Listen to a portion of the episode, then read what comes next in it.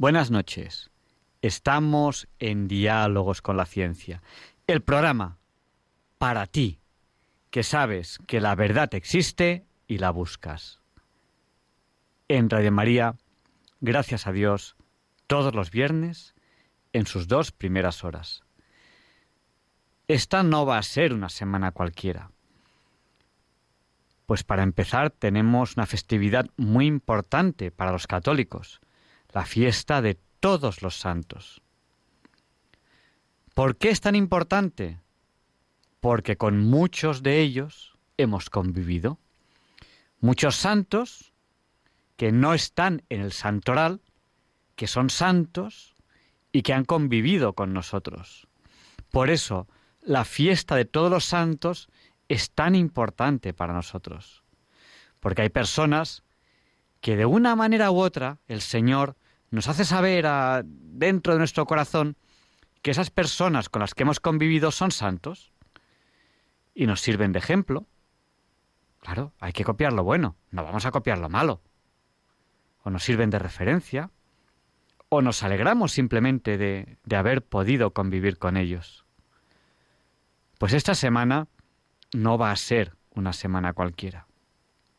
Luego tenemos cosas más mundanas, más materiales, como que del sábado al domingo vamos a dormir una hora más. Pues eso también está muy bien, dormir una horita más.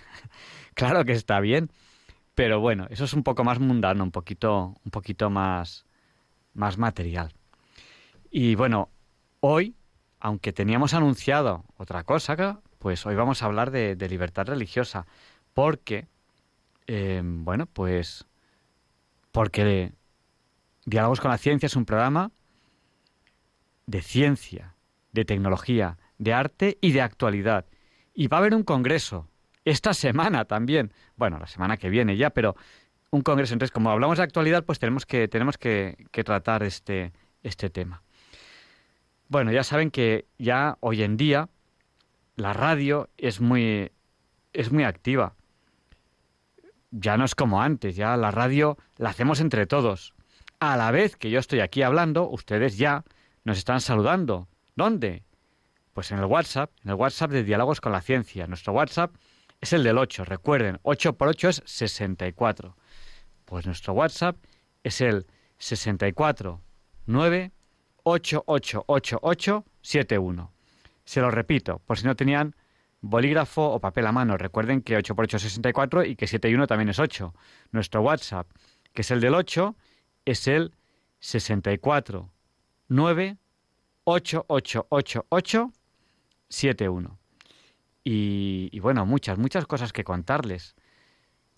Pues nos han saludado ya, pues Inma, desde, desde Zaragoza. Tenemos aquí otro saludo que ahora mismo no veo de quién es. Bueno, otras personas nos han saludado. También Rosario de Sevilla, Raúl de Santiago, Carmen y Pepe de Santander, Ángeles de Valladolid, Antonio de Galapagar, Pilar de Coria y ahora más personas que nos están saludando que les saludaré también dentro de un rato. Pues sin más dilación, vamos a seguir con el programa y enseguida empezaremos la entrevista. Y hoy tendremos todas las secciones, también tendremos secciones al final, también tendremos curiosidades de la ciencia al final del programa. Y después de la entrevista, que va a ser breve, podrán ustedes participar por teléfono. Así que dentro de muy poquito les espero también en el teléfono. Sin más dilación, vamos allá con el programa.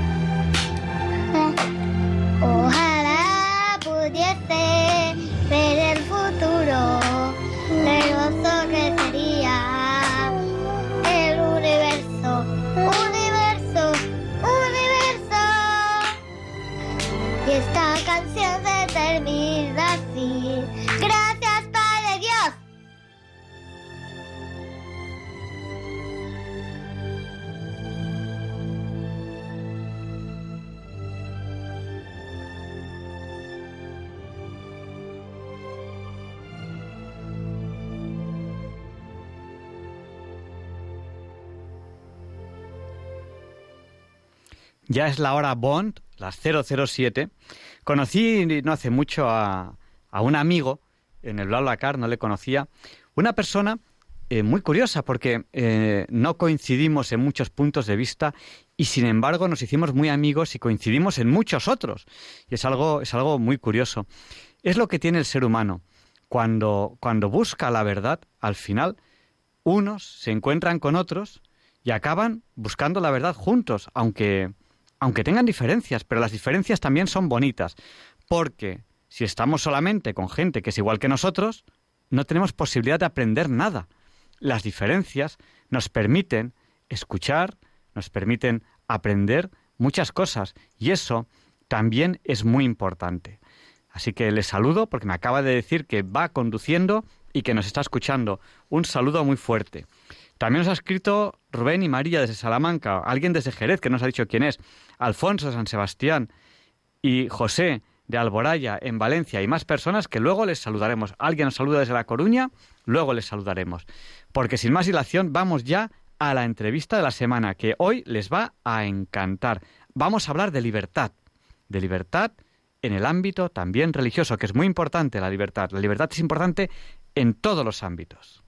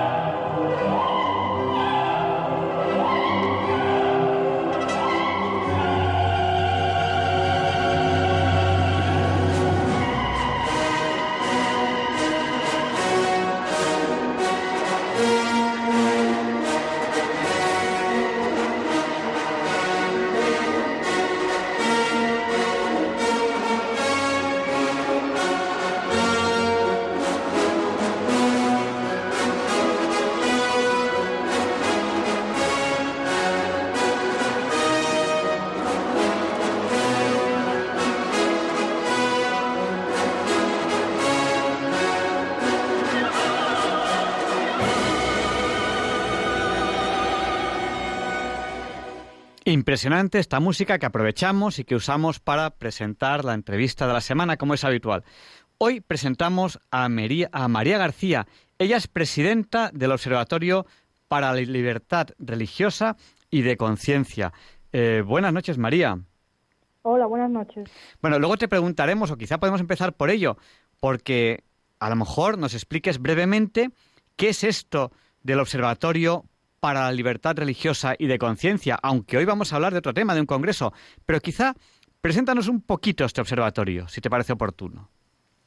Es una asociación civil, llevamos 15 años trabajando y realizamos un, informe anual de ataques a la libertad religiosa en España. El último que le presentamos también en este programa hace como un mes, pues eh, indica que, que, hay muchos ataques a la libertad religiosa aún en nuestro país.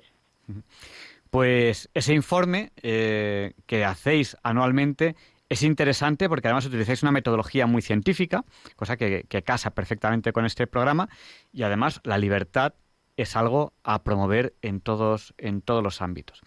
Pero hoy vamos a hablar de un congreso, un congreso que se llama, es un congreso internacional, Challenges to Religious Identity in Public Life, Between Art and Medicine. No sé si lo he dicho muy bien, pero en español es Retos de la identidad religiosa en la vida pública entre arte y medicina. Seguro que en español lo he pronunciado un poquito mejor. Bueno, mm, antes de, pasar a hablar del Congreso, ¿por qué este título? Es un título curioso, entre arte y medicina. ¿Por qué entre arte y medicina? Eh, ¿Por qué hay que hablar de la identidad religiosa en la vida pública? Para los creyentes de la Europa del siglo XXI, practicar su religión en la vida pública conlleva una serie de, retos, como por ejemplo la libertad de, conciencia en temas como el aborto o la eutanasia, algo que tenemos desgraciadamente muy presente en España ahora mismo, o el debate entre libertad de expresión, libertad artística y libertad religiosa. Por ello este título. Bueno, un tema, un tema interesantísimo. Bueno, eh, ¿dónde tiene lugar este congreso? ¿Dónde va? Bueno, quizá eh, eh, antes de decir dónde, ¿Cuándo? ¿Cuándo va a tener lugar? Porque yo he dicho la semana que viene. ¿Qué días va a tener lugar este congreso? Los días son el 4 y 5 de noviembre en el Centro para el Diálogo Juan Pablo II en Torum, Polonia, pero se puede seguir también online. Se puede seguir online. Eh, si alguien, si alguno de nosotros quiere seguirlo, ¿qué tiene que hacer? Pues eh, mejor que nos escriba al correo del observatorio, que es olreligiosa@libertadreligiosa.es y le enviamos el enlace para registrarse, porque hay que registrarse previamente, porque bueno, al ser una página web polaca es un poco difícil de, de, ahora en la radio. Bueno, aunque ya con la tecnología moderna podemos hacer que nuestro navegador reciba una página en polaco y nos la presente en español, la traducción así automática de, de que tienen ya hoy en día esta llamada inteligencia artificial. Aunque hablando de inteligencia artificial como curiosidad, Em, en una traducción de estas automáticas había un profesor que enseñaba a sus alumnos la traducción simultánea que hace el ordenador y entonces le decía no sé qué, no sé cuántos, mi arma. Y el traductor en inglés, el mi arma, había puesto mi arma como weapon, como, como arma de matar. no sé qué, mi arma. bueno, pues es algo curioso. Bueno, este congreso, ¿quién lo organiza? Tiene lugar en Polonia, se puede seguir online, lo podemos seguir cualquiera de nosotros online. ¿Quién lo organiza? El Laboratorio para la Libertad Religiosa de la Universidad de Torum, que es una universidad pública. Bueno, en esta universidad hay una facultad de teología, porque allí en Polonia se estudia teología en las universidades públicas. Y además, algo que me parece curioso es que el Congreso está financiado por el Ministerio de Justicia polaco. Creo que es algo que en muy pocos países de Europa se podría dar. Uno de los catedráticos de esta universidad, Piotr Rosak, forma parte del Consejo Asesor del Observatorio para la Libertad Religiosa. Y además este laboratorio eh, realiza un informe similar al nuestro con los ataques a la libertad religiosa en Polonia, porque en la católica Polonia cada vez hay también más casos de este tipo. Bueno, un tema, un tema interesante y, bueno, a mí me parece curioso porque eh, estamos en un país en el que alguien apueste por la libertad religiosa desde algo como es el Estado, nos parece absolutamente impensable.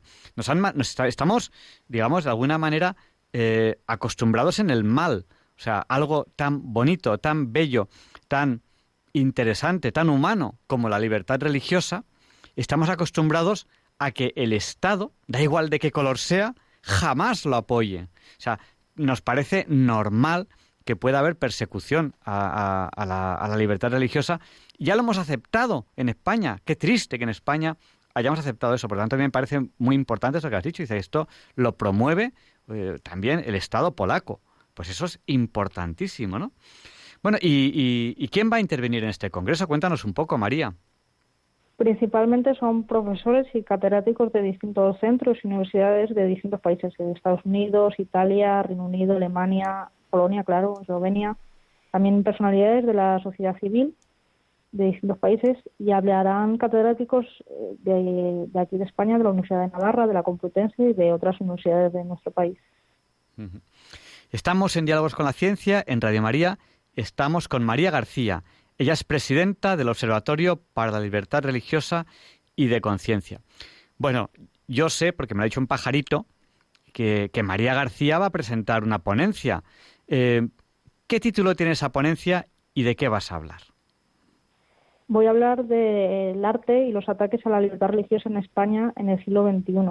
Como nuestros oyentes sabrán, ha habido muchos. Por ejemplo, del año pasado la exposición en el Museo Reina Sofía, en la que aparecía un Jesucristo crucificado en un avión o, santos eh, como en una especie de sartén o la performance de un supuesto artista que robó formas consagradas en varias misas para escribir la palabra pederastia.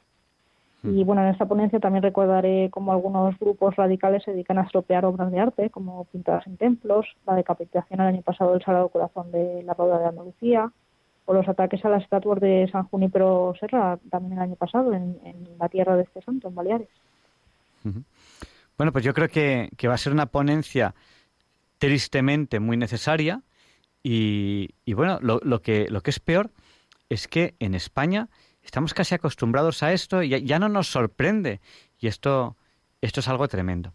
Bueno, vamos a abrir ya el micrófono a, a los oyentes. Si desean participar ahora en directo en el programa, tienen que llamarnos al 91 005 94 19. Se lo repito, por si no tienen a mano papel o bolígrafo. Pero tienen que llamar ahora, no tarden mucho, porque luego ya pasaremos a la siguiente sección. El número al que tienen que llamar si desean participar ahora en directo en el programa es el 91 005 94 19 tenemos ya una primera llamada que nos acaba de entrar ahora mismo, que curiosamente, no sé por qué, ha entrado en la línea 2 en vez de entrar en la línea 1. ¿Será que alguien a la vez estaba intentando llamar en la, a la línea 1? Bueno, pues vamos a dar paso a este oyente. Buenas noches. Hola, buenas noches. Díganos, el micrófono es suyo. Mire, quiero felicitarle muchísimo por la cabecera del programa. Lo que usted ha indicado que tiene un conocimiento y una amistad con alguien que digieren cosas, pero cuando habiendo respeto y valores humanos se puede colaborar en cosas muy hermosas, incluso llegar a ciertas eh, coincidencias. Gracias porque me parece un espíritu muy bonito el que ha manifestado usted. Nada más. Buenas noches. Pues muchas gracias y buenas noches. Pues mira, e-, esta persona que, que además tengo pendiente quedar algún día con él para, para entrevistarle, eh, es de las personas que más hemos hablado en un viaje de, de BlaBlaCar y en muchas de las cosas no coincidíamos, pero mm, bueno, con, respeto y con libertad, eh, él me planteaba su punto de vista y él planteaba el mío y, también curiosamente vimos que en muchos aspectos en los que no coincidíamos había otros en los que sí coincidíamos y, y constructivamente pues estuvimos mucho mucho rato hablando. Pues muchas gracias. Vamos a dar paso a otra llamada que está entrando ahora mismo otra persona que nos está llamando al 91 005 94 19. Buenas noches. Buenas noches. Díganos, el micrófono es suyo. Sí, ¿cómo dice? Que ahora mismo está, en, ah, ahora mismo está, está en antena. es, suyo, pero nos lo tiene que devolver después cuando acabe de terminar, que si no nos quedamos sin micrófono. Es que estaba oyendo el programa y entonces estaba oyendo que esa señora hablaba de la ponencia que va a dar en Polonia qué maravilla lo de Polonia. Y es verdad que aquí están atacando eh, a, la Iglesia y la religión. Aquí en Castellón de la Plana, yo soy de Castellón, pues hace dos días o un día eh, han hecho una hoguera en la pared de una iglesia, de la iglesia aquí céntrica, o sea, como intentando quemar. Entonces, yo lo he recibido por WhatsApp y, nos hemos enterado, en la prensa también lo pone. Pero por desgracia, si lo vemos y decimos, uy, pero no salimos a la calle a hacer nada. Si esto lo hubieran puesto en la sede, por ejemplo, de, de LGTBI, por, ejemplo, madre mía, si hubieran intentado quemar ahí algo o, en un partido político, es horrible. O sea, lo malo de los católicos, de los cristianos, es que nos callamos y hasta, y hasta cuándo tiene que ser eso. Yo, yo creo que en lo que está usted diciendo hay una reflexión que deberíamos hacer. Usted ha dicho, si esto hubiese sido en una sede LGTBI, bueno, la que se hubiese armado. y ahí yo creo que tenemos que poner el dedo en la llaga. ¿Por qué en los medios de comunicación esto no ha salido? ¿Por qué? ¿Qué pasa con los medios de comunicación? No interesa. Y sin embargo, aquí mismo, en Castellón, también hace poquito, han mandado del ayuntamiento unos libros eh, sobre LGTBI y homosexualidad pero y además lo peor es en frases atacando a la iglesia y tocando a los sacerdotes. Entonces la jueza, pues eso lo quitó del medio. Bueno, pues aquí salieron manifestaciones de que no lo quiten y los han vuelto a poner. O sea que el ayuntamiento ha regalado libros a, la biblioteca que hablan de todos esos temas y que no quiero repetir las frases que dicen contra la iglesia porque no. O mm. sea que es triste, triste y yo a veces digo, Dios mío, yo es mi parte que tengo que hacer. O sea que me siento culpable de decir es que solamente lo hablamos entre la gente, pero no hacemos nada. Bueno, pues nada, pues lo que tenemos que hacer es rezar y desde luego mm. Mm, actuar. Actuar es no callarnos. Y decirlo bien claro. la ideología LGTBI es una ideología. Sí, es N- nefasta, no es, no es nefasta. ciencia. O sea, lo que ellos dicen no es ciencia. O sea, y es más, cuando se analiza científicamente, muchas de las cosas de, su- de, de- de la base de esa ideología son anticientíficas 100%.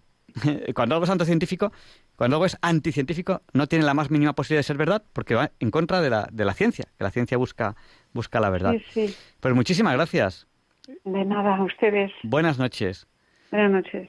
Nos ha llamado también al 91 005 9419 María desde Córdoba. Buenas noches, María. Pues desde Córdoba, si soy yo, yo soy Antonia. Uy, bueno, pues te hemos, te hemos bautizado como María. eh, es, es un Me parece estupendo. no- no- nombre en clave. Cuéntanos, Antonia. Vale, mire, yo, mira, yo, yo veo que aquí no es que vayan contra la libertad religiosa ni vayan, yo creo que aquí van a, a destruir lo que es la fe, a destruir la moral, a destruir la religión, a, dest- a destruir la sociedad.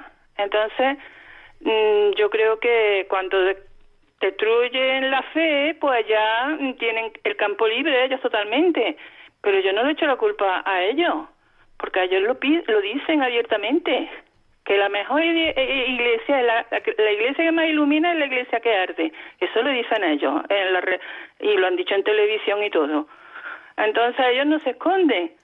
Yo lo que no entiendo es cómo mm, por parte de la iglesia no hay una respuesta a esas cosas. Oficial, vamos.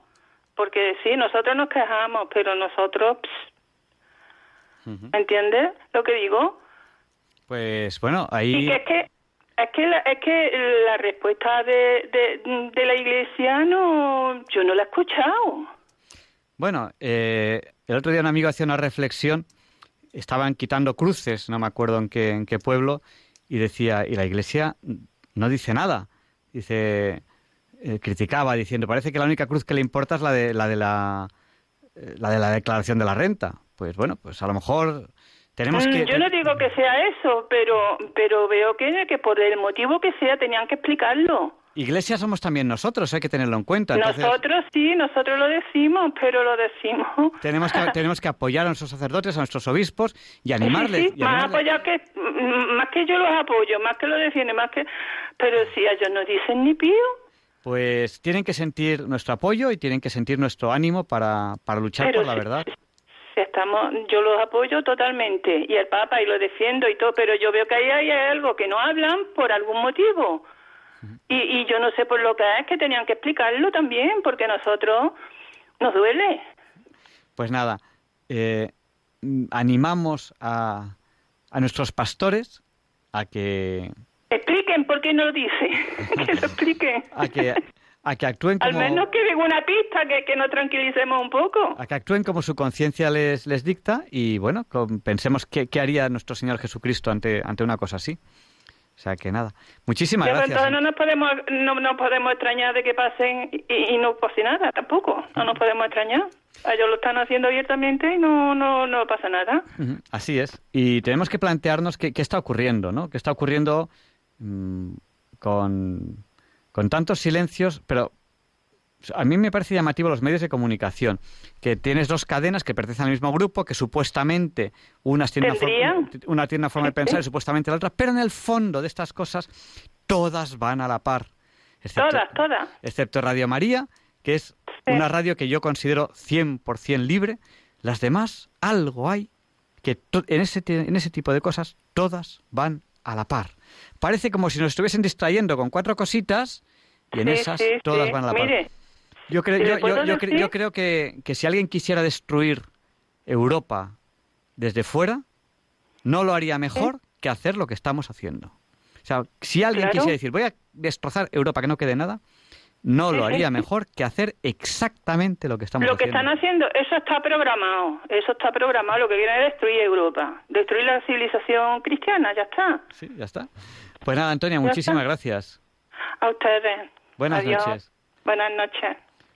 Pues vamos a, terminar ya eh, nuestra entrevista eh, y le vamos a pedir a, a María, María García, que es, eh, que es presidenta del Observatorio para la Libertad Religiosa, que nos haga un resumen de lo que hemos hablado hoy, que hemos hablado de muchas cosas, pero fundamentalmente hemos hablado de este Congreso. Challenges to Religious Identity in Public Life Between Art and Medicine. Retos de la identidad religiosa en la vida pública entre el arte y la medicina. María, haznos un pequeño resumen, sobre todo para aquellas personas que a lo mejor no han escuchado la primera parte de la entrevista. Este congreso va a tener lugar el 4 y 5 de noviembre en la Universidad de Torun, en Polonia. Y bueno, habrá ponentes de muchos países, eh, catedráticos y profesores y personas de, la sociedad civil de muchos países y trataremos eh, sobre la libertad de conciencia, la libertad religiosa, de expresión, artística, etcétera. Pues muchísimas gracias. Eh, algún oyente por el WhatsApp me ha preguntado cómo puede hacer para inscribirse y yo lo que he dicho es que busque en Internet el Observatorio para la Libertad Religiosa y de Conciencia y que contacte con vosotros. Eso le he dicho. Sí. Pues perfecto, María. Muchísimas gracias por el tiempo que nos has dedicado. Te he asaltado hoy a última hora y te he dicho, María, esto tienes que contárnoslo en la radio. Te agradezco de verdad que nos hayas dedicado, dedicado tu tiempo. Un abrazo muy fuerte. Que disfrutes mucho del Congreso, que lo que cuentes nos escuchen, que es tremendo lo que está ocurriendo aquí en España. Aquí como lo vivimos desde hace mucho tiempo ya nos hemos acostumbrado, pero es algo tremendo lo que estamos viviendo y, es algo a lo que debemos mm, resistirnos a, que sea algo normal y que, nos acostumbremos a ello. Buenas noches, María, un abrazo muy fuerte. Gracias, hasta luego, buenas noches. Buenas noches. Y a continuación, Leonardo Daimiel Pérez de Madrid va a presentar la sección Pensar y Sentir. Pero antes, quiero saludar a otras personas que nos han saludado también por el WhatsApp y me decían, ay, que a mí no me has saludado, ¿no? Es que has escrito un poquito más tarde y no me ha dado tiempo. Por ejemplo, eh, tenemos a María José de A Coruña, a Joselín de... no me acuerdo de dónde, a Pilar de Llanes, a Santiago de Navalcarnero. Pues un abrazo fuerte a ellos y a continuación, Leonardo Daimiel hoy nos va a hacer pensar y sentir. Creo que es una sección que ustedes disfrutan tanto de ella como yo. Allá vamos.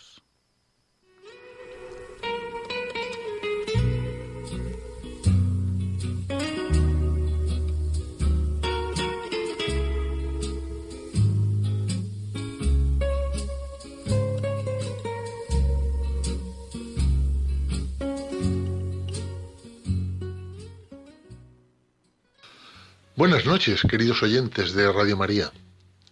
Soy Leonardo Daimiel y celebro estar de nuevo con ustedes. En este octubre que ya acaba, se han cumplido 130 años del nacimiento de una mujer que nació en Breslavia, ciudad situada al oeste de Polonia, que era parte del imperio alemán en 1891 se llamaba Edith Stein. Nació en el seno de una familia judía. Pasó por una etapa de ateísmo y tras una intensa evolución intelectual y espiritual, se convirtió al catolicismo a la edad de 30 años, en 1921, hace ahora un siglo. Desarrolló una teología de la mujer y fue profesora y conferenciante hasta que el régimen nacional socialista se lo prohibió. Edith Stein decidió entrar en la Orden de Nuestra Señora del Monte Carmelo, donde tomó los hábitos de Carmelita descalza bajo el nombre de Teresa Benedicta de la Cruz. Detenida por la Gestapo, fue internada en el campo de exterminio nazi de Auschwitz en el territorio polaco ocupado donde fue asesinada el 9 de agosto de 1942. Tenía 51 años. Fue canonizada por el Papa Juan Pablo II, que también la nombró copatrona de Europa. Con motivo de este aniversario de su nacimiento, el joven carmelita descalzo Fray Abel de Jesús, nacido en Tenerife hace menos de 30 años, ha escrito un texto titulado Edith Stein, tres veces condenada, tres veces santa, del cual les voy a leer hoy en Pensar y Sentir el siguiente extracto. Edith Stein fue condenada tres veces en una misma sentencia de muerte, por profeta, por judía y por cristiana. Vamos con lo de profeta. Su arrojo le llevó a pedir una audiencia al Papa, que no le fue concedida. Su profecía ha quedado inmortalizada en una carta de palabras apremiantes. No solamente los judíos, sino miles de auténticos católicos en Alemania, y creo que en el mundo entero, esperan y confían en que la Iglesia de Cristo levante la voz para poner término a este abuso del nombre de Cristo. Cuando fueron a buscarla al monasterio, desapercibidos de su origen judío, para que votara a rastras en las elecciones que dieron el poder definitivo al Führer, Edith acudió a su llamamiento respondiendo con palabras lapidarias. Si tanto interés tienen los señores por mi no, entonces lo daré con mucho gusto. Edith se la habían llevado camino a Auschwitz, donde se juntarían en ella maldición y bendición, martirio y glorificación. Que fuera procesada por judía es una obviedad. Lo que ella no sabía era que Teresa de Jesús, la gran santa carmelita descalza española, era en realidad casi tan judía como lo fue ella. Por eso tomando por virtud principal la determinada determinación, entre comillas lo pone, de su madre y fundadora, mueve ficha y se entrega sin titubeos al destino maldito de su pueblo. Su pertenencia a Israel le venía, quien lo duda ahora, por parte de dos madres. Su madre biológica, que a los judíos da la pertenencia al pueblo, y su madre fundadora, de la que hereda un judaísmo carismático. Sobre la mesa de su escritorio había dejado, antes de que la sacaran de allí con su hermana, los escritos de una obra que se editaría después con el título La ciencia de la cruz. Por último, Santa Teresa Benedicta de la Cruz, que así se llamó de monja, fue condenada por cristiana y el lector se preguntará ahora cómo y de qué manera la Iglesia canonizó como mártir de la fe cristiana a alguien que murió por ser judía. La respuesta está en que los obispos alemanes habían publicado una carta cantándole las 40 al Führer. Las amenazas, que conocían bien antes de predicar la circular desde los púlpitos, eran deportar a los cristianos convertidos del judaísmo. Y las cumplieron. A una semana del valiente acto eclesial, ya a Edith se la habían llevado camino a Auschwitz, donde se juntarían en ella maldición y bendición, martirio y glorificación. Al final, a su triple condenación le sucedió una triple condecoración eclesial el reconocimiento de su martirio, su canonización y su patronazgo sobre Europa. ¿Es posible orar después de Auschwitz? O formulemos mejor, por esta vez, esta repetida pregunta. ¿Es posible orar después de la cruz? El cristianismo es la religión fundada por uno que se hizo sujeto de maldición y asumiéndola se convirtió en puerta de bendición para una humanidad herida por el sinsentido y la muerte. El cristianismo da comienzo verdaderamente con el fracaso infinito de la cruz. Y desde entonces no hay fracaso tan sordo y marmóreo que pueda arrogarse el derecho a la última palabra todas las esperanzas del cristianismo y sus santos estriban en esto, que la muerte no tuvo la última palabra sobre Jesús.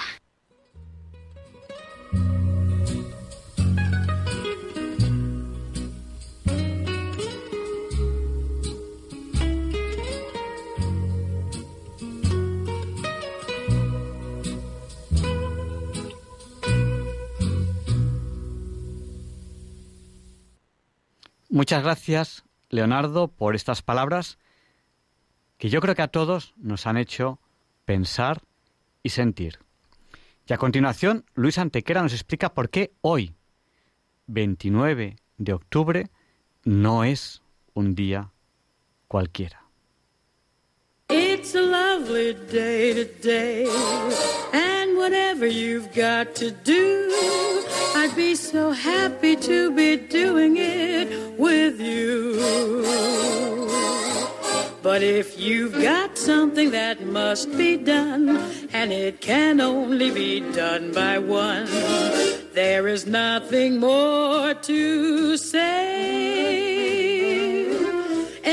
Except it's a lovely day for saying it's a lovely day.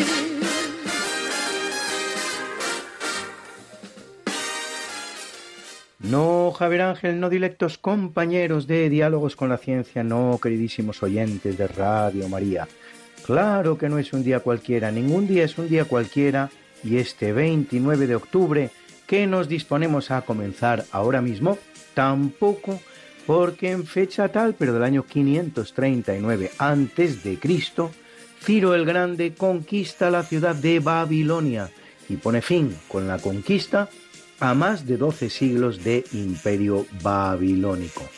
Una de sus decisiones más trascendentales será la liberación de los judíos que habían sido apresados por el babilonio Nabucodonosor con ocasión de la conquista de Jerusalén en 589, esto es 50 redondos años antes. El reconocimiento de los judíos a Ciro es tan grande que en la Biblia se llega a hablar de él como el Mesías, cosa que se hace en el libro de Isaías, capítulo 45, versículo 1. Único personaje acreedor a título tal en todo el Antiguo Testamento.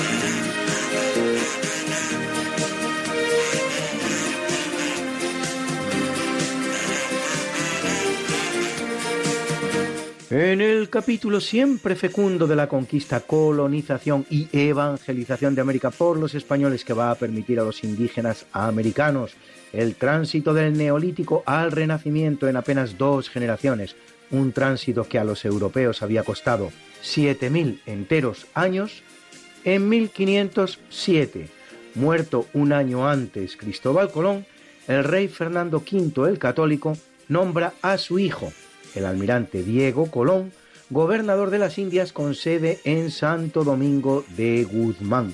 Y en 1762 Pedro de Ceballos, gobernador de Buenos Aires, reconquista la colonia del Sacramento en la actual Uruguay para España. La cuestión de la colonia del Sacramento será un punto caliente de las relaciones hispano-portuguesas en América. Fundada por los portugueses, hasta tres veces la tomará España y hasta tres veces la devolverá a Portugal, sin que se produzca una solución definitiva hasta 1777, en que una vez más, mediante un tratado como tantas veces hicieran España y Portugal, en este caso el Tratado de San Ildefonso, queda en poder de España a cambio de la isla de Santa Catalina, en Brasil, que España entrega a Portugal.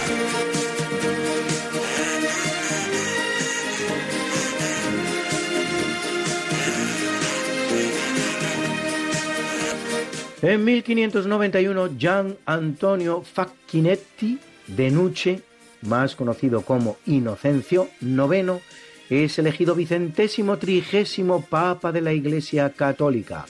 Ascenderá al solio pontificio con el apoyo de Felipe II de España, pero su papado será muy breve, de apenas dos meses.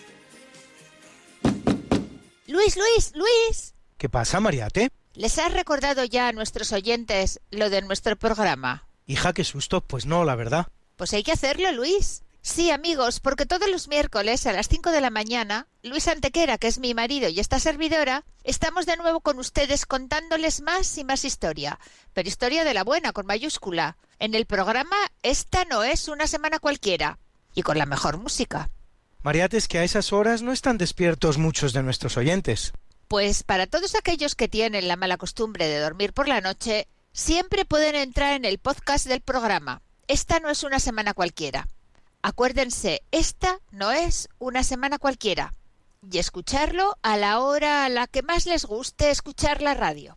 Pues ya lo saben, amigos, esta no es Una semana cualquiera. con Mariate Aragonés Y Luis Antequera. la historia como es.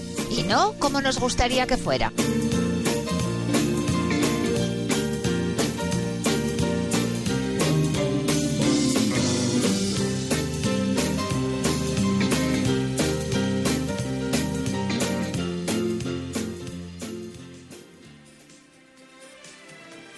En 1787, en el Teatro Estatal de Praga, Mozart estrena con gran éxito su ópera Don Giovanni.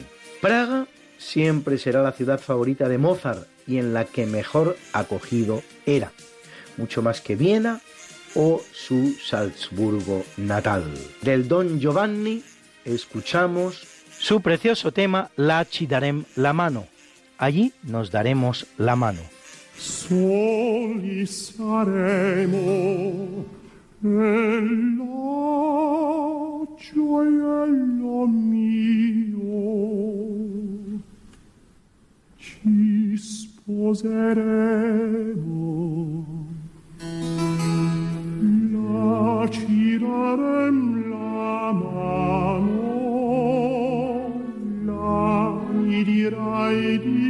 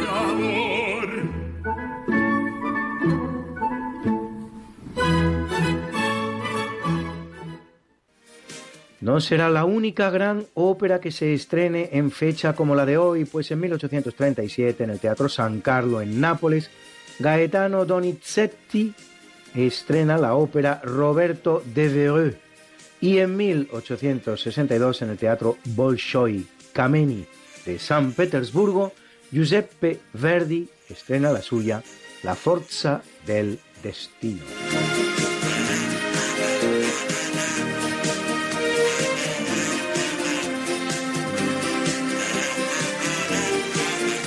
En 1923, tras abolir el sultanato del Imperio Otomano el 1 de noviembre del año anterior y derrocar al sultán Mehmed VI Vahdettin, Mustafa Kemal Atatürk establece la República Turca con él como primer presidente.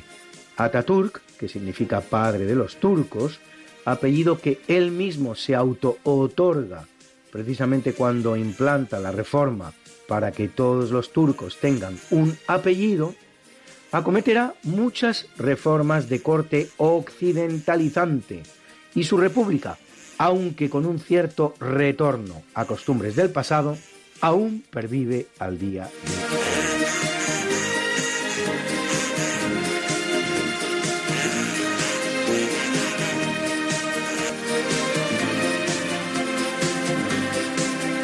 En 1947 en Bruselas se lleva a cabo la unión aduanera entre Bélgica, Países Bajos y Luxemburgo, conocida como Benelux, por la cual es libre la circulación de productos entre los tres países y sin arancel de ningún tipo, marcando así el camino de lo que luego será la Comunidad Económica Europea, fundada diez años después mediante el Tratado de Roma por Francia, Italia, Alemania y precisamente los países del Benelux precedente de la actual Unión Europea.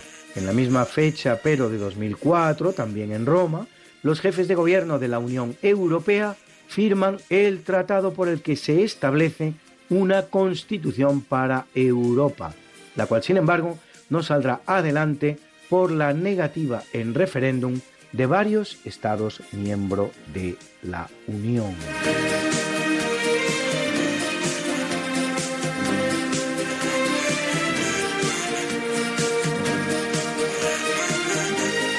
En 1964, en África, Tanganica y Zanzíbar se unen para formar la República de Tanzania, nombre formado, como es fácil de advertir, a partir del de cada uno de ellos.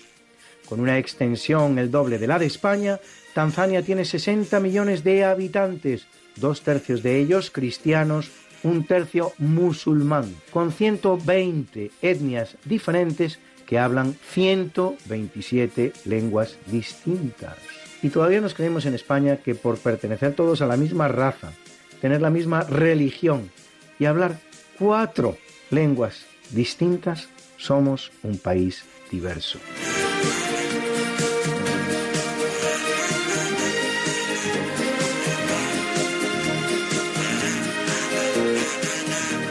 En 1989 en España, Felipe González, líder del PSOE y su secretario general, obtiene su tercera victoria electoral consecutiva, las dos primeras con mayoría absoluta en 1981 y 1985, y esta tercera con 175 escaños, esto es, exactamente la mitad de la Cámara, lo que le permitirá gobernar siempre con un amplio margen de autonomía.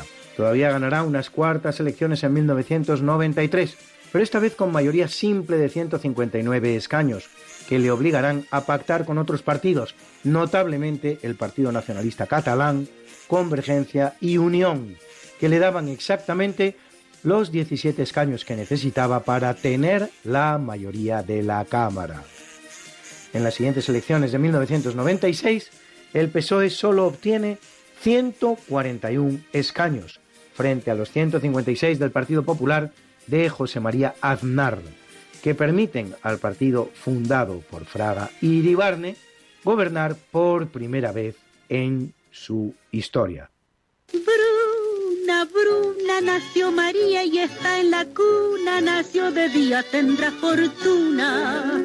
Bordará la madre su vestido largo y entrará a la fiesta con un traje blanco. Será la reina cuando María cumpla 15 años. Te llamaremos Negra María, Negra María que abriste los ojos en carnaval. En el capítulo del natalicio nace en 1017 Enrique III el Negro, emperador del Sacro Imperio Romano Germánico entre 1046 y 1056, coronado emperador por el Papa Clemente II en 1046 claro exponente del llamado cesaropapismo o intromisión del poder imperial en las cosas de la Iglesia, marcando así la supremacía del emperador sobre el Papa.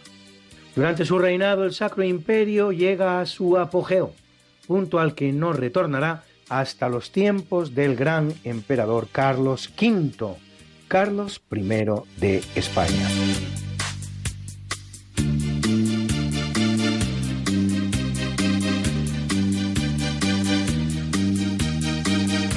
Nace en 1507 Fernando Álvarez de Toledo y Pimentel, tercer duque de Alba, conocido también como el Gran Duque de Alba, que servirá a las órdenes tanto del emperador Carlos V como de Felipe II de España, gobernador de Milán, virrey de Nápoles, gobernador de los Países Bajos españoles, virrey de Portugal, considerado el mejor general de su época y uno de los mejores de la historia, que cuenta sus batallas por victorias como hace en la jornada de Túnez frente al pirata otomano Barbarroja, en Mühlberg contra los príncipes protestantes alemanes, en Jemmingen frente a Luis de Nassau, en Jodoigne contra Guillermo de Orange o en Alcántara frente a Antonio Prior de Crato. Victoria que pone el reino de Portugal en manos de su legítimo heredero. Felipe II de España.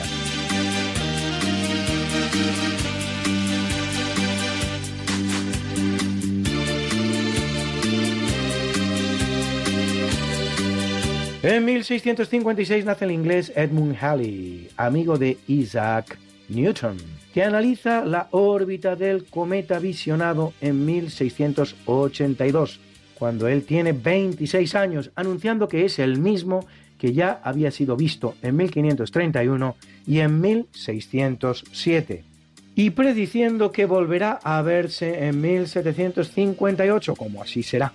Se trata del cometa conocido en su honor como cometa Halley.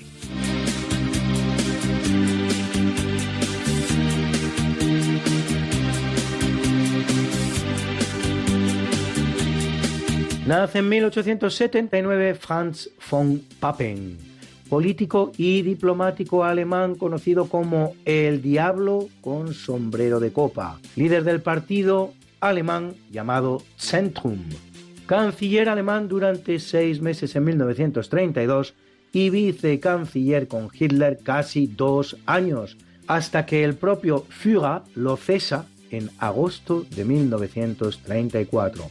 Luego será embajador en Austria y en Turquía, embajada desde la cual embajada desde la cual proporcionará información de vital importancia a su gobierno, incluso detalles de la operación Overlord de desembarco aliado en Normandía, a la que el alto mando alemán no dará, sin embargo, el suficiente crédito.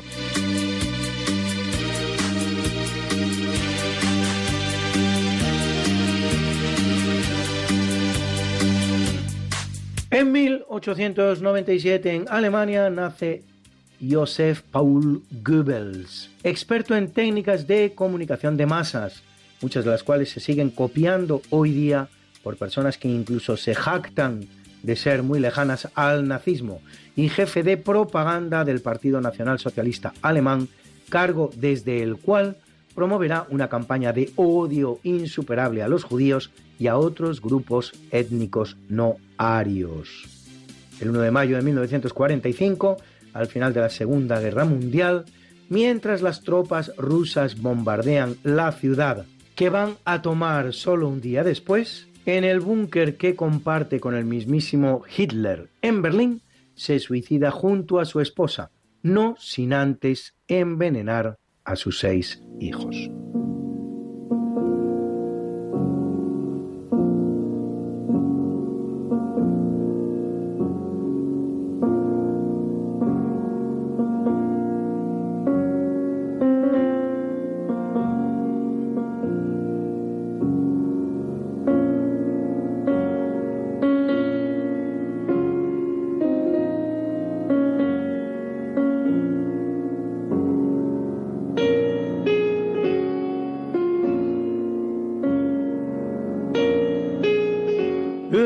Capítulo del obituario muere en 1268 Guy de Fouque, más conocido como Clemente IV y también como Guy le Gros, Guido el Gordo. Centésimo octogésimo tercer papa de la Iglesia Católica que lo es tres años, poniendo la sede papal en la ciudad italiana de Viterbo, el cual llega a plantearse una alianza contra el Islam con los mongoles de Abaca Khan, la cual no saldrá adelante. A su muerte la silla de Pedro permanecerá vacante durante nada menos que tres años, hasta que es elegido Gregorio X.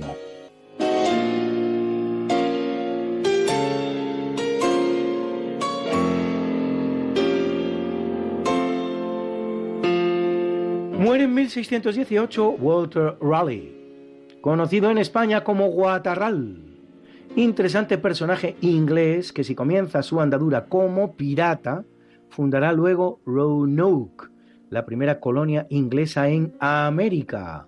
Participa en la victoria inglesa contra la Gran Armada Española, explora la Guyana en América y llega a ser miembro del Parlamento inglés.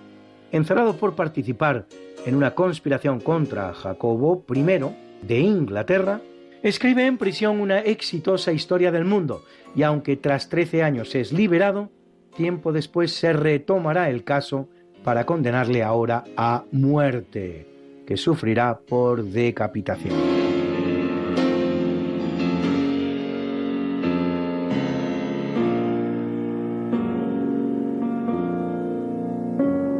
Muere en 1932 Reveriano Soutuyo, compositor español de paso dobles y zarzuelas, entre ellas algunas tan exitosas como La leyenda del beso o La del Soto del Parral, a la que pertenece esta preciosa Ronda de Enamorados.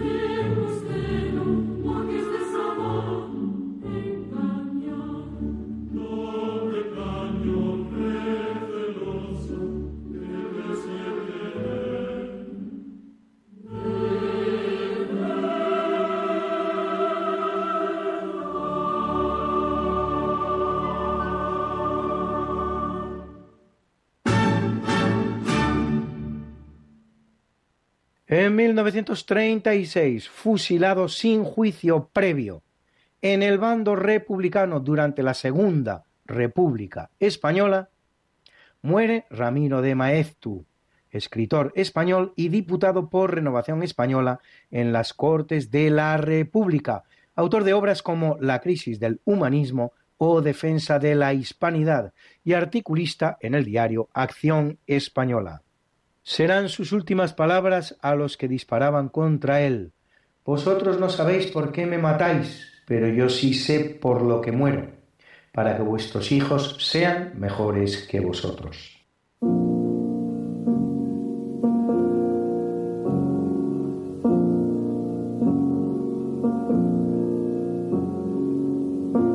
Muere en 1938, también fusilado, Bela Kun, político húngaro, fundador del Partido Comunista Húngaro, que gobierna Hungría en 1919 durante los 133 días que dura la breve República Soviética Húngara, lo que convierte al país magiar en el segundo en sufrir una dictadura comunista después de la URSS, Unión de Repúblicas Socialistas Soviéticas. Al final va a morir precisamente ahí, en la URSS, fusilado, pero no por los agentes del fascismo internacional, no, sino por sus propios correligionarios comunistas, acusado de afinidad a Trotsky, dirigente soviético caído en desgracia.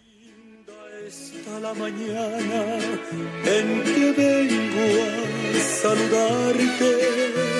Venimos todos con gusto y placer a felicitarte. El día en que tú naciste, nacieron todas las flores. En la pila del bautismo cantaron los ruiseñores. Ya viene amaneciendo, ya la luz del día nos dio. Levántate de mañana, mira que ya amaneció. Y felicitamos hoy a la italiana Fabiola Gianotti, directora general que fue de la Organización Europea para la Investigación Nuclear, el CERN. Cumple 61 y a muchas guapas. A la actriz estadounidense Kate Jackson, a la que vimos en la serie Los Ángeles de Charlie, que cumple 73, y a la no menos guapa actriz también norteamericana, Winona Ryder, a la que hemos visto en filmes como Drácula de Bram Stoker o La Edad de la Inocencia, que cumple redondos 50. Celebra la Iglesia Católica a Decencio Germán Fidel Jacinto V Lucio Feliciano y Eusebia mártires. A Maximiliano Donato Colmán Germán Honorato Valentín Narciso y Eternoto a Teuderio Abad, a Eulalio monje, y a Berlinda Elfreda Marvina Hermelinda y Zenobio confesores. You've got something that must be done, and it can only be done by one. There is nothing more to say, it's a lovely day for saying it's a lovely.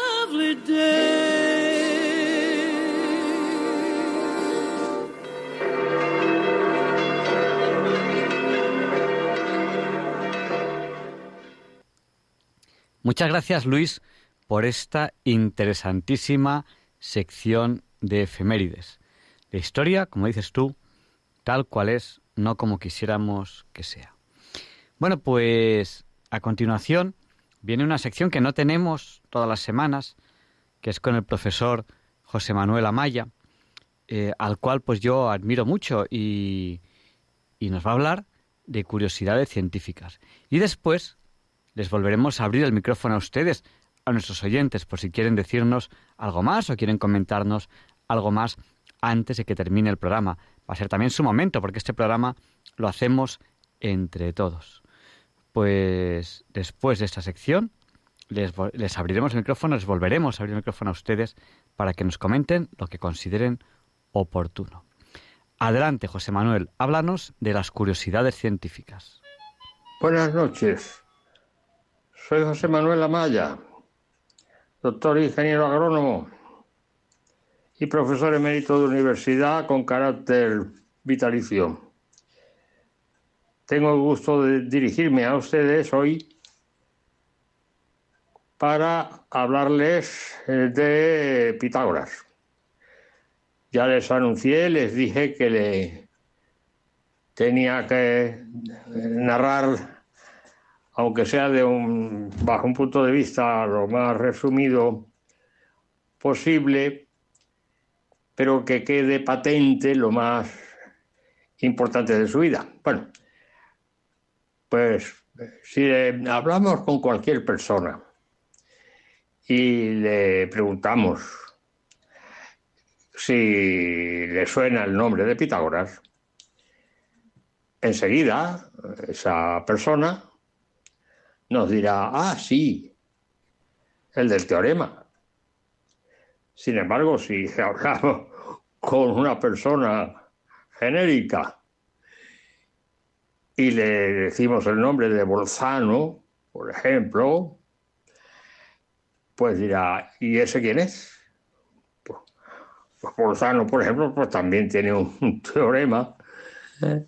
de la- del análisis matemático, el famoso teorema de Bolzano, pero claro, no es conocido de la forma que es Pitágoras precisamente por su teorema. Teorema que mil años antes ya conocían en Babilonia, curiosamente, pero no de la forma en que lo expresó el propio Pitágoras. Por eso lleva el nombre de teorema.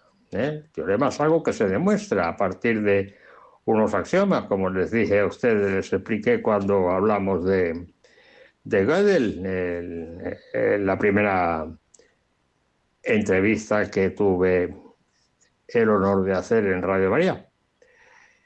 De manera que mm, el famoso teorema de Pitágoras, pues todo el mundo sabe que eh, eh, el nombre de Pitágoras está relacionado con su teorema. Bueno, pues Pitágoras nace en la isla eh, griega de Samos en el año 570 antes de Cristo.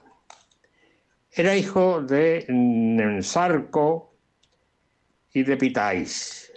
Ensarco, su padre, Pitais, su madre, que eran unos grandes admiradores del el dios de las artes y de, la poesía y de la música, que además era, era también hijo de, Zeus en la mitología y que se representa con una eh, lira en la mano.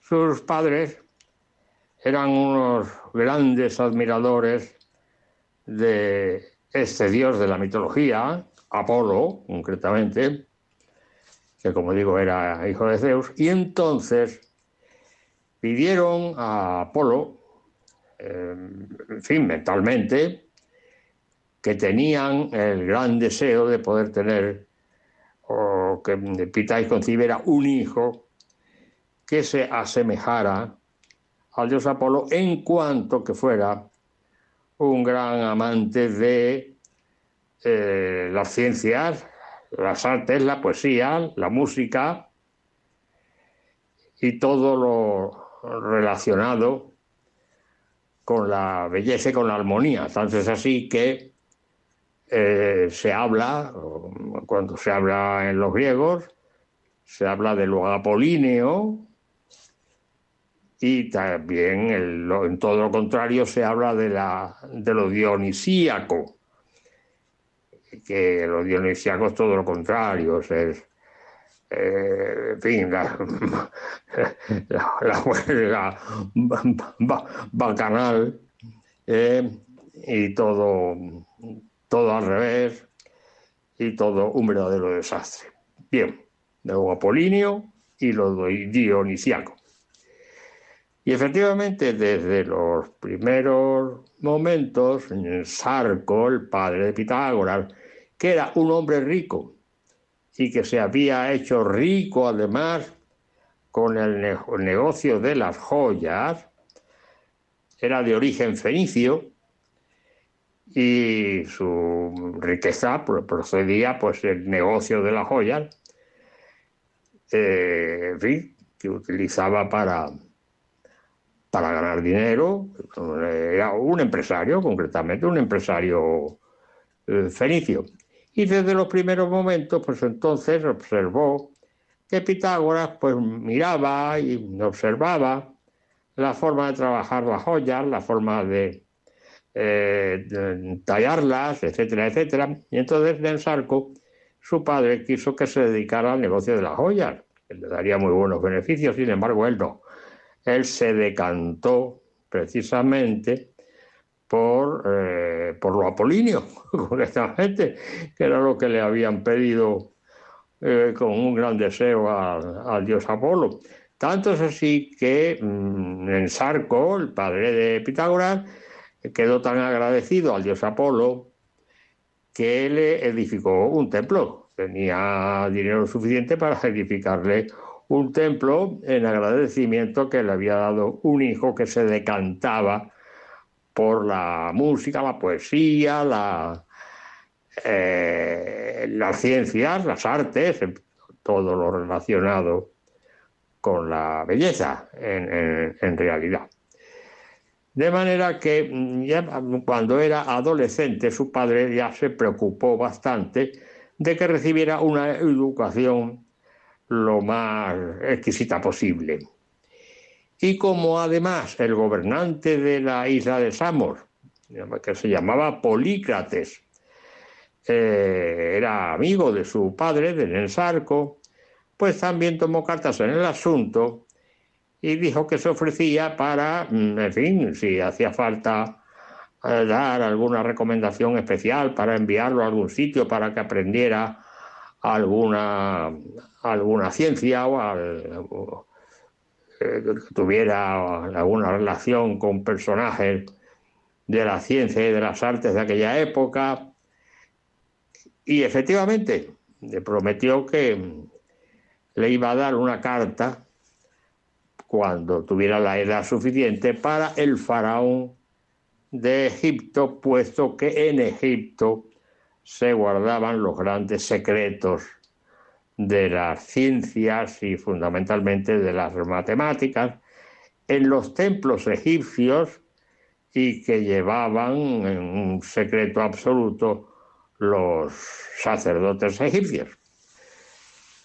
Y así fue, pero antes de desplazarse a Egipto con la recomendación, la carta del, de Polícrates, el gobernante de la isla de Samos, su padre estimó que era beneficioso eh, pues que asistiera a las lecciones de la escuela de Tales de Mileto, que efectivamente ya en la otra ocasión, cuando hablé anterior, el día anterior, hablé que efectivamente estuvo en la escuela de, en dos veces he hablado de ello, en la escuela de Tales de Mileto, que luego después a la muerte de Tales de Mileto, pues eh, to- tomó el mando de la escuela, la dirección de la escuela, Anaximandro, que estuvimos hablando de él en, en días pasados, concretamente. Bueno, pues llegó la hora en que se desplazó a Egipto, se presentó ante el faraón, le dio la carta de, de Polícrates y le dijo al faraón que sí, que con mucho gusto, pero que él mismo no podía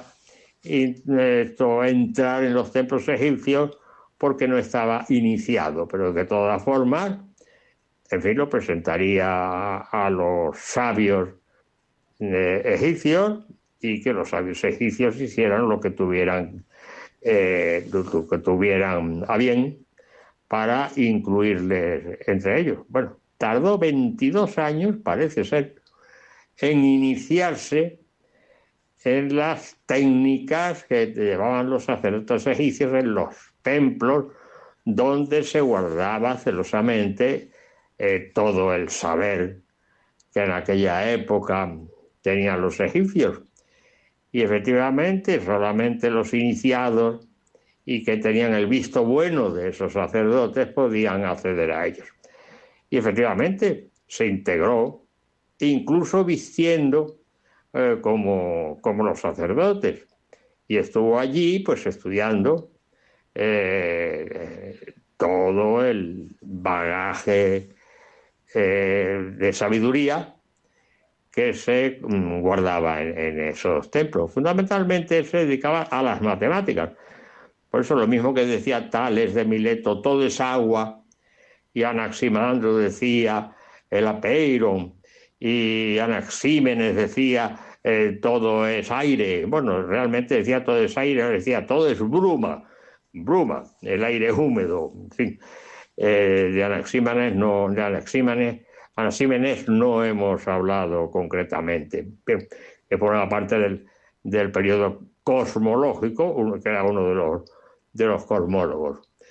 Pues integrado allí Pitágoras fue cuando precisamente se preocupó de darle forma, una forma analítica y bien estructurada a su famoso teorema, por eso se conoce con el nombre de teorema de Pitágoras, porque en Babilonia, mil años antes, lo que se conocía era simplemente que el, cuadrado construido con los lados de un triángulo eh, rectángulo, pues era eh, la, la suma de esas áreas era igual al área correspondiente a la, a la hipotenusa, o lo que es lo mismo en un rectángulo, eh, la diagonal de- del rectángulo. O sea, se conocía de una forma práctica, pero no teórica, que es lo que hizo realmente mm, eh, Pitágoras.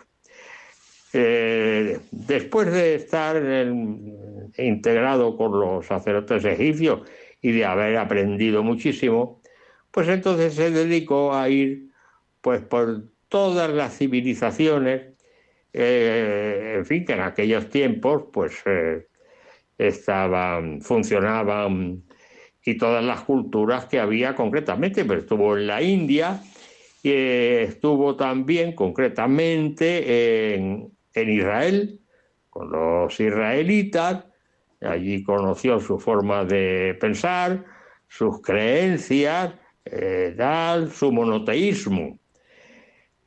Y es curioso porque cuando eh, estuvo enfrente del rey león de los filíacos, el rey león de los filíacos le preguntó a Pitágoras, ¿y tú a qué te dedicas? Y entonces Pitágoras se quedó un momento pensativo y le respondió, yo soy filósofo. En lugar de haberle respondido lo que lo- la, respuesta que hubiera dado uno de los eh, cosmólogos, por ejemplo, que decían que eran sabios. ¿Y tú qué eres? Yo soy sofos, yo soy sabio. Y le embargo Pitágoras dice, yo soy filósofo. Luego después, eh, analizando esta respuesta, de que soy filósofo, es decir, soy amante de la sabiduría, amante de sabio, porque parece ser, la interpretación que se hace, que como estuvo en Israel, y además él lo expresó también, y dijo que sabio, sabio, solamente era Dios. Y entonces parece ser que la influencia de los israelitas fue la que le mm, inclinó a una idea mono- mono- monoteísta de la, de la divinidad.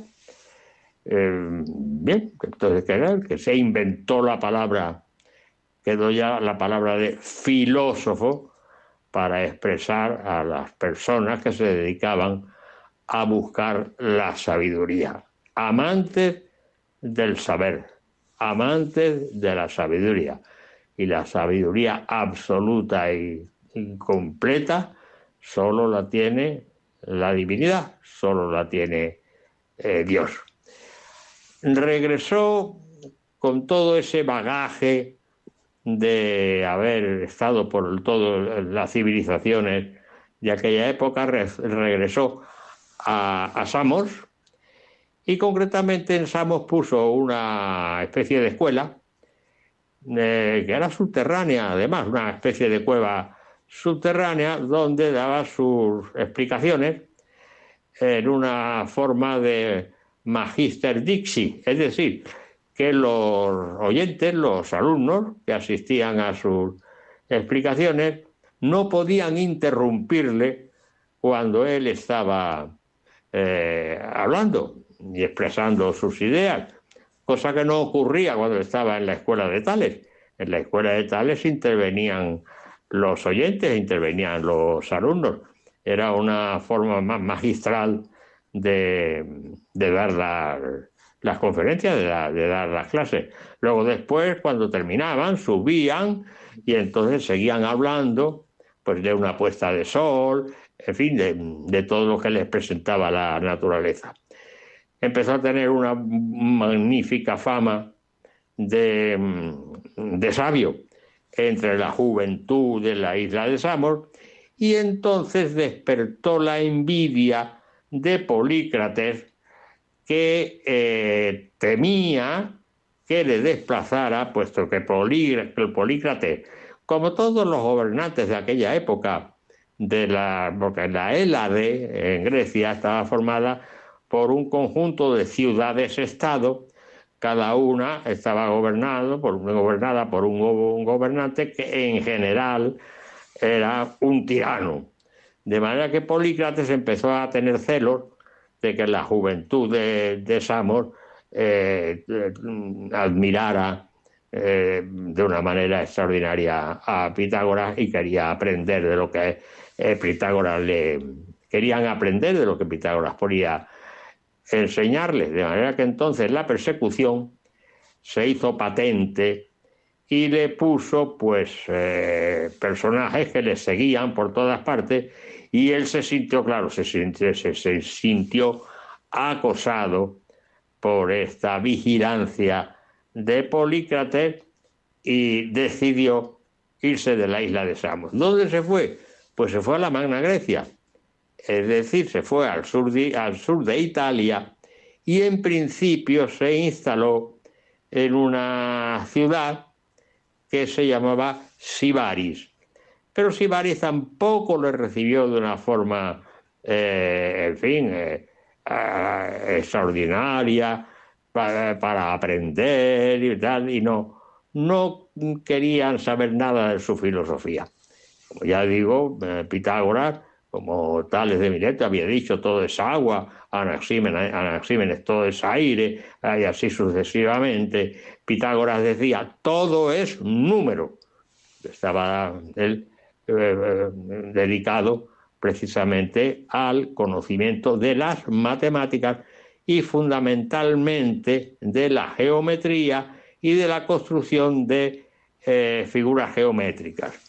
Hay historiadores, porque es desconcertante, que dudan incluso de la existencia de este personaje. Dicen estos historiadores, algunos, que eh, lo que existían eran los llamados pitagóricos, que vistían de una forma especial y que se les reconocía enseguida por su, por su aspecto. Tenían prohibiciones, como por ejemplo no podían comer habas y una serie de, de- bueno, era una agrupación que realmente lo que era era una secta. Y dicen que se inventaron este personaje, pero no, no, no. Pitágoras era un personaje que, sí, de- que existió, concretamente existió y tiene una vida que es la que yo les estoy relatando. Bueno, ahí en Sibaris no fue bien recibido. En Sibaris lo único que mm, mm, deseaban era estar a la buena vida, a la vida cómoda, a la vida, a la vida muelle, a la, vida de los placeres, aunque no fueran ricos, no les importaban, porque se puede eh, estar muy a gusto con, eh, fin, con placeres y con, y, eh, con, con estados de mm, comodidad sin tener que gastar mucho dinero. La exquisitez no implica eh, tener muchísimo dinero. La exquisitez es simplemente una propiedad de cada persona que selecciona pues lo, lo que consume, lo que observa, lo que oye, etcétera, etcétera, etcétera. De modo que de ahí justamente viene la palabra sibarita, por los de Sibaris, que eran unos sibaritas. Y además se llamaban sibaritas por ser de Sibaris. De modo que ah, cuando llamamos a una persona, uh, eh, fulano o mengano, oh, es un sibarita, pues eso con relación a, la, a los de Sibaris. Entonces Pitágoras ya, como veía que allí no tenía por venir ninguno, se marchó a otra ciudad llamada Crotona. Y en Crotona ya eh, fundó una escuela, eh, los pitagóricos concretamente, y él era el director de la escuela, era el, gran maestro, era el que hacía incluso las entrevistas a los iniciados que querían entrar eh, con los pitagóricos, concre- concretamente.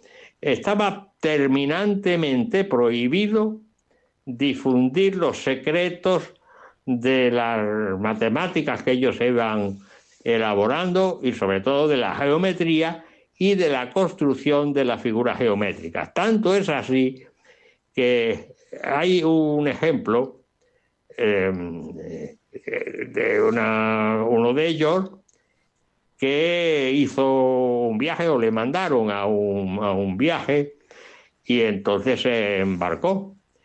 Eh, y se llamaba Y Paso de Metaponto. Y Paso de Metaponto. Embarca en, la embarcación donde tenía que hacer el viaje y entonces, pues, cuando por el camino de aquellos mares, se levanta una tempestad y mira por dónde, en esa tempestad, pues el barco empieza a zozobrar y, claro, la gente, los que iban en el barco, se agruparon de tal forma para, de tal forma para que no, no caer al mar y mira por dónde y paso de Metaponto cayó al mar. Cayó al mar y se ahogó. Y nadie, ninguno de los que eh, había allí se preocuparon de salvarle. Entonces parece ser que le siguieron dos de los pitagóricos que precisamente lo que deseaban era hacerle desaparecer por el mero hecho de haber revelado el secreto de la construcción del octaedro. De modo que el que revelaba un secreto pagaba con su vida. En Crotona, pues mm, hubo un conflicto precisamente con los sibaritas, con los de Sibari. Entonces, en ese conflicto, pues se enfrentaron y precisamente iban a ver si se podían, eh, podían eliminar a Pitágoras porque molestaba mm, no, no solamente el personaje, sino también la escuela eh, que dirigía. Mm, Sobre la muerte de Pitágoras también hay un- una confusión, no se sabe exactamente cómo murió, pero como se vio perseguido, se quitó de en medio y parece ser que o bien descubrieron eh, en un campo sembrado eh, en fin, con, con plantas lo suficientemente altas para poderse esconder, pues fue a- se escondió ahí y no se sabe si realmente los de Crotona le encontraron y lo, y lo mataron, y, o bien que incluso él mismo se quitara la vida. De modo que hasta aquí les he podido expresar a ustedes de forma mm, lo más resumida posible la vida de este personaje. Y no olviden que decía todo es número, porque además fue el descubridor de la escala musical, que dependía evidentemente de una de la, la longitud de las cuerdas. En la lira, en el arpa, la longitud de cuer- de las cuerdas daba origen a las notas eh, musicales y de ahí que el día pasado les expliqué a ustedes la armonía de, la- de las esferas, que es esa música universal donde estábamos inmersos y que precisamente por estar inmersos en ella no la oíamos, pues estaba relacionada la armonía de las esferas, la armonía universal, con las notas musicales. Muchas gracias por su atención y ha sido para mí un honor volverme a dirigir a ustedes. Buenas noches. Muy buenas noches, José Manuel Amaya, que para mí siempre eres un referente. Y, muchas gracias por, por dedicarnos esta sección de curiosidades científicas. Bueno, pues ha llegado ese momento en el que podemos darles paso también a ustedes, a nuestros oyentes, si lo consideran oportuno. Así que ahora abrimos otra vez el micrófono para que ustedes, si quieran, si quieren, puedan llamarnos. Nuestro número es el 91 005 94 19. Se lo repetimos, por si no tenían papel o bolígrafo a mano. 91 005 94 19. Y mientras recibimos las primeras llamadas, les invito a escuchar esta canción, simplemente para que no nos durmamos. Bueno, no nos da tiempo. Tenemos aquí una primera llamada. Vamos a darle paso y, y después escucharemos la canción si a ustedes les parece bien. Buenas noches, ¿con quién hablamos? Tiene que bajar la radio porque se nos oye de fondo. Díganos. Buenas noches, me llamo Bienvenido. Bienvenido, ¿qué tal estás? Bien, ¿Nos, ah, nos has estado escuchando en el programa? sí, historia, mucha historia importante. ¿Qué es lo, qué es lo que más te ha gustado de- del programa de hoy? Que además eres un oyente asiduo y te lo agradecemos un montón. Pues, la historia de España, de, los de los monarcas que han pasado por España. Pues eso está bien, porque también en Diálogos con la Ciencia compartimos lo que sabemos y, y buscamos, buscamos, buscamos la, la verdad. Nos llamaste la semana pasada. ¿Qué tal esta semana? ¿Cómo te ha ido? Eh, yo bien, yo, yo trabajo para vosotros, pero de incógnito. Eso está bien, eso está bien. Oye, no nos olvides en tus oraciones. Yo siempre pido, pido oraciones, pues para mí, también para, para Balduino, Ruth, Teresa y Marta, que bueno, Mira, cada, cada vez es más difícil, cada vez tienen que estudiar cosas más difíciles. Dime, dime, Ángel, escúchame, dime. mi instinto, mi instinto me dice, escucha bien lo que te voy a decir, que soy el dueño de Amazon y que hay por ahí eh, 1.800 millones de euros, 1.800 mil, no, 900, mil, mil, Una cantidad ingente de dinero, mucho. una cantidad muy importante. Y yo quiero recuperar ese dinero para repartirlo aquí en España. bueno. Y todo por España, porque soy español, pero nací en el Mediterráneo. pues de todas formas, bienvenido. El, el dinero no da la felicidad y la búsqueda de la verdad, a lo mejor sí. Yo siempre, yo decía antiguamente una frase en el programa, que hace tiempo que no la digo, que yo decía, para ti que sabes que la verdad existe y la buscas. Y luego decía, que hace tiempo que no lo digo, luego decía, mantengan la ilusión, serán felices. Pero es que yo soy buscador de la verdad y la verdad me lleva ahí. Bueno, Mira, te voy a explicar una cosa. Eh, el sol es hermano mío. La luna, mi hermana. Soy padre del sol. Eh, madre del sol, hijo del sol. Padre de la luna. Hijo de la luna y madre de la luna. Y, y mis padres están en el cielo y yo nada más hago caso a mis padres. Pues bienvenido.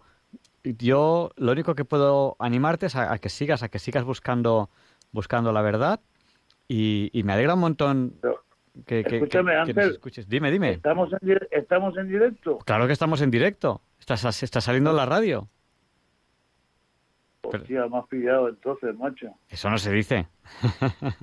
bueno, ya hablaremos más tranquilamente. ¿Tú tienes email? Yo soy humano, ¿me entiendes? Pero yo no soy de aquí. Algo me dice que yo no soy de aquí. Yo tengo emails. Ahí en Radio María lo No, lo digo porque escríbeme tranquilamente un email. Si quieres comentarme algo que no quieres que salga en antena, escribe un email a diálogos No, con... ya, ya ha salido todo lo que te... O sea, eh, ahora voy a hablar claro, más claro que el agua. Eh, Pues mira, has, hablado Adán muy claro ya. Desde Adán y Eva, desde Adán y Eva, cuando, cuando comieron del fruto prohibido, que estaban desnudos sin la hoja de higuera, eh, entonces Dios los dejó desnudos y les dijo, no comáis del, de la fruta del árbol prohibido. Y la serpiente le dio la manzana. Entonces cuando vino Dios otra vez se encontró, adivinó que estaban, que habían comido del fruto prohibido porque se taparon sus partes. ¿me entiendes? Entonces la serpiente era yo. Bueno, no lo sé. Que bienvenido. Vamos a poner una canción si te parece bien. Gracias por llamarnos. Muchas gracias Ángel, tienes nombre de Ángel.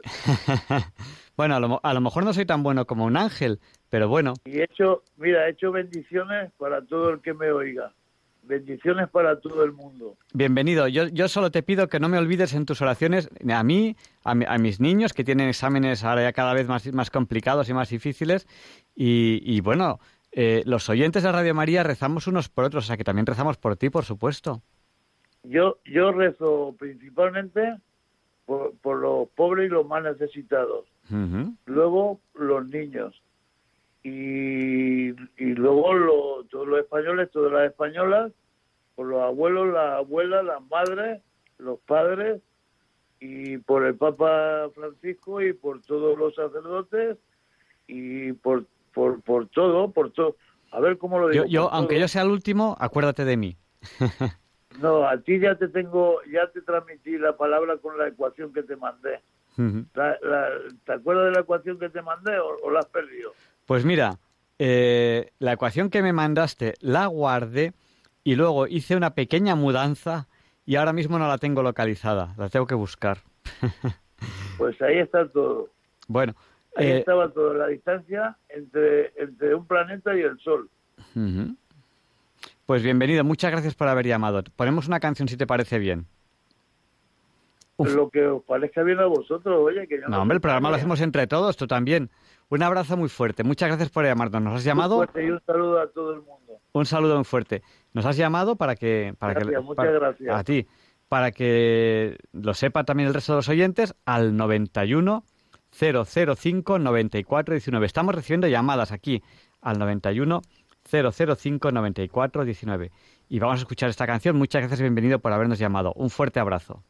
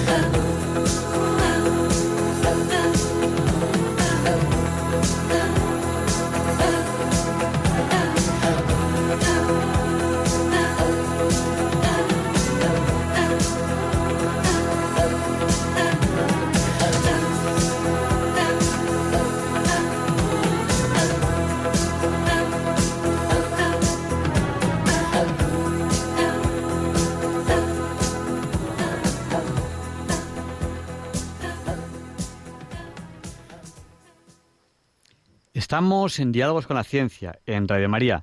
Les estamos dando paso a ustedes, a nuestros oyentes, que nos están llamando al teléfono. Nos están llamando al 91 005 94 19. Se lo repito, por si no tiene a mano papel o bolígrafo. No tarden mucho, que quedan muy poquitos minutos de programa. 91 005 94 19. Y damos paso a María Dolores. Buenas noches, María Dolores. Hola, buenas. Adelante, el llamo- micrófono es suyo. Mm, Llamo para tranquilizar a la señora de, de Castellón de la Plana y también a la señora de Córdoba, que di- dijo que se llamaba Antonia.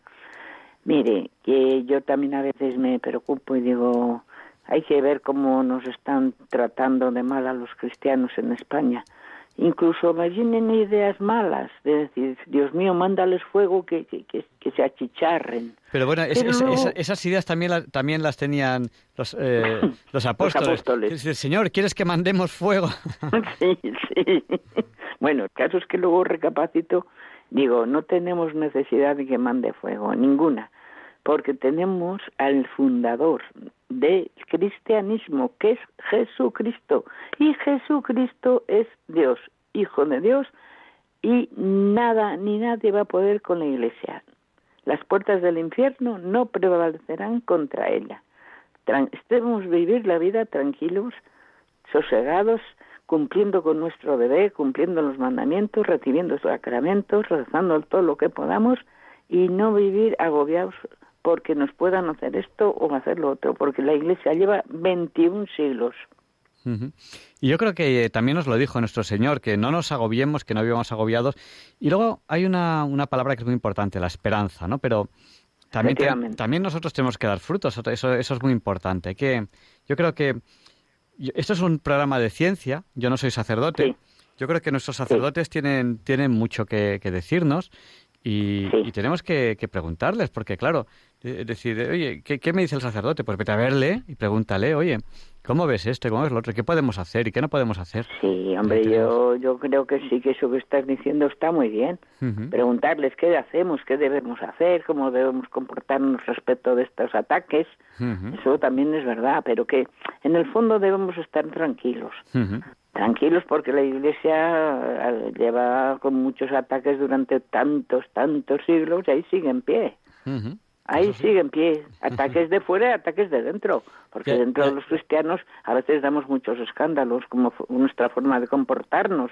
Yo en esa, Mal. en esa línea, María Dolores, a veces lo que, lo que pienso, digo, es- esto es algo parecido a lo que piensas tú, digo, digo 21 siglos de, de, de Santa Madre Iglesia. Católica, de, cristianismo en general, digo, malo será que me toque a mí el final. digo, No, Entonces, no. digo, digo, claro, digo, malo será.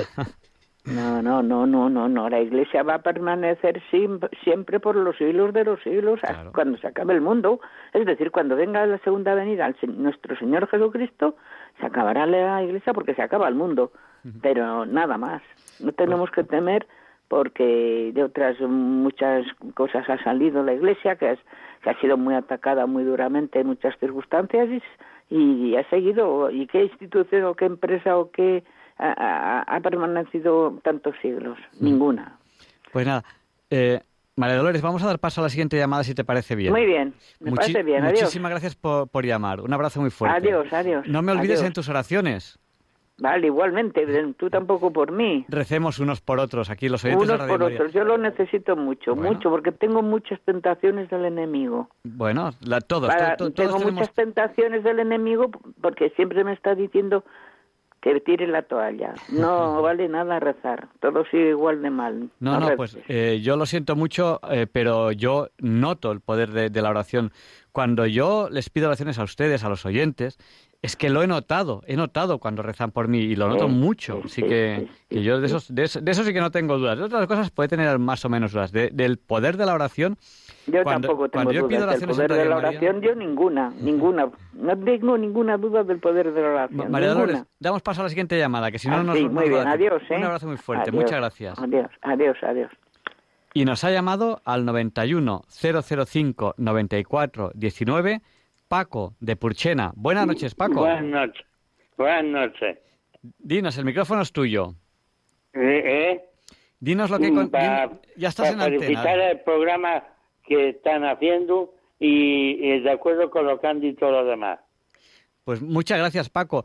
Y, y gracias y por eso. conozco a los voluntarios que estuve con los voluntarios de en Olura el sábado, los de Belja, Ujú. Pues, en ah, que transmitieron la misa en Olura. pues Paco, Así que les mando un especial saludo a usted y a todos los compañeros. pues muchas y buenas gracias. noches, ¿eh? Hasta Gracias. mañana. Gracias, buenas noches, Paco. Gracias por haber llamado. Nos has llamado al 91 005 94 19. Ya quedan muy poquitos minutos de programa, tenemos que ir terminando. Si alguien más quiere hacernos una llamada, tiene que hacerla ya, porque ya sí que tenemos que terminar este, este programa. Y bueno, hay una canción que yo a, a veces les animo a escuchar que, que a mí me gusta mucho. Eh, debo reconocer que mi inglés es, yo cuando voy a los congresos y tengo que hablar en inglés, a veces digo my English is medium level y a partir de ahí hablo en inglés, pero ya les aviso de que mi inglés es nivel medio. Debo, reconocer que no entiendo el 100% de, de la letra de la canción y hoy en día, eh, pues, uy, eh, tenemos otra llamada, pues no sé si nos va a dar tiempo a ver la canción, pero si no se la puedo poner hoy, se la pondré otro día. Vamos a, a dar paso a esta llamada que nos está llamando ahora mismo al 91 005 94 19. Buenas noches, ¿con quién hablamos? Buenas noches, soy Ángela. Ángela, buenas Mm, noches. Mm, Mire, mm, hace un montón de meses, creo que fue el año pasado por, eh, por octubre, el mes de octubre, fue cuando yo eh, oí por primera vez un poco de este programa, no sabía de cuál se trataba. Y sacudió la voz, debía de ser de un sacerdote, un hombre mayor, eh, que su forma de hablar, tan melosa, tan melodiosa, tan suave, las cosas que estaba diciendo, me hicieron llorar que no podía llorar hacía mucho tiempo. Y no sabía cómo ponerme en contacto con ustedes. Y hoy he escuchado el número. Y me gustaría, hombre, sé que ha pasado un tiempo, pero no sé si podrían eh, localizarlo y de alguna manera si me lo pudieran informar. Eh, si ti- tiene alguna co- algún, porque nunca más eh, lo he vuelto a escuchar y yo escucho mucho Radio María. Eh, sí, y yo creo que este tema es un poco más, va a ser un poco más complicado que resolverlo en una llamada. ¿No nos podrías enviar un email a diálogos con la ciencia y lo vemos con, con más detalle? No suelo utilizar el Internet eh, Pues- pues- últimamente. Pues escríbenos una carta a diálogos con la ciencia, Paseo de, los, La- Paseo de los Lanceros número 2, 28024 de Madrid. 28, porque todos los de Madrid, los códigos postales empiezan por Un 28. momento, un momento. Paseo de Lanceros, ¿no? Paseo de Lanceros. Paseo de los Lanceros número 2, Número 2. 28024 de Madrid. Acuérdate, todos los, los prefijos de Madrid empiezan por 28, 28. 024 ¿Puedes repetir eh, 28024? de Madrid. Sí. Oye, y como estamos, como estamos acabando ya el programa, déjame que dé paso a, a Eulalia y terminamos ya, si te parece bien. Espero tu carta. Un abrazo muy fuerte. Venga, muchas gracias, ¿eh? Adiós, buenas noches. Y damos paso a Eulalia. Eulalia, queda muy poquito tiempo. Adelante, el micrófono es suyo. ¿Eulalia? A ver, Buenas noches. díganos. ¿Sí me oye? Sí, sí, díganos. Buenas noches. Es para decirle que me encanta el programa, que no lo había, yo Radio María no lo podía coger hasta ahora, porque vivo en un pueblecito y ahora lo cojo y estoy todas las noches con vosotros, que recemos unos por otros y por el mundo entero que falta hacer. Buenas noches. Pues muchas gracias, Eulalia. Buenas noches. Y ahora ya sí, que tenemos que terminar el programa. Eh, gracias a todas las personas que han participado, que han llamado. Gracias a ustedes por estar ahí escuchándonos, porque sin ustedes pues no tendría ninguna lógica el programa. Nosotros, nosotros estamos aquí porque ustedes están ahí. Y bueno, eh, les quiero pedir oraciones, recemos unos por otros, que eso es importantísimo. Y, y también, a continuación, pondré el Padre Nuestro de San Juan Pablo II, al cual le podemos pedir que interceda por nosotros para que se nos libre del mal. Y les espero la semana que viene, si Dios quiere. No falten. Gracias por haber compartido con nosotros estas dos horas. Y les dejaremos con el Catecismo de la Iglesia Católica, con Monseñor José Ignacio Munilla, que sé que es un programa que les encanta.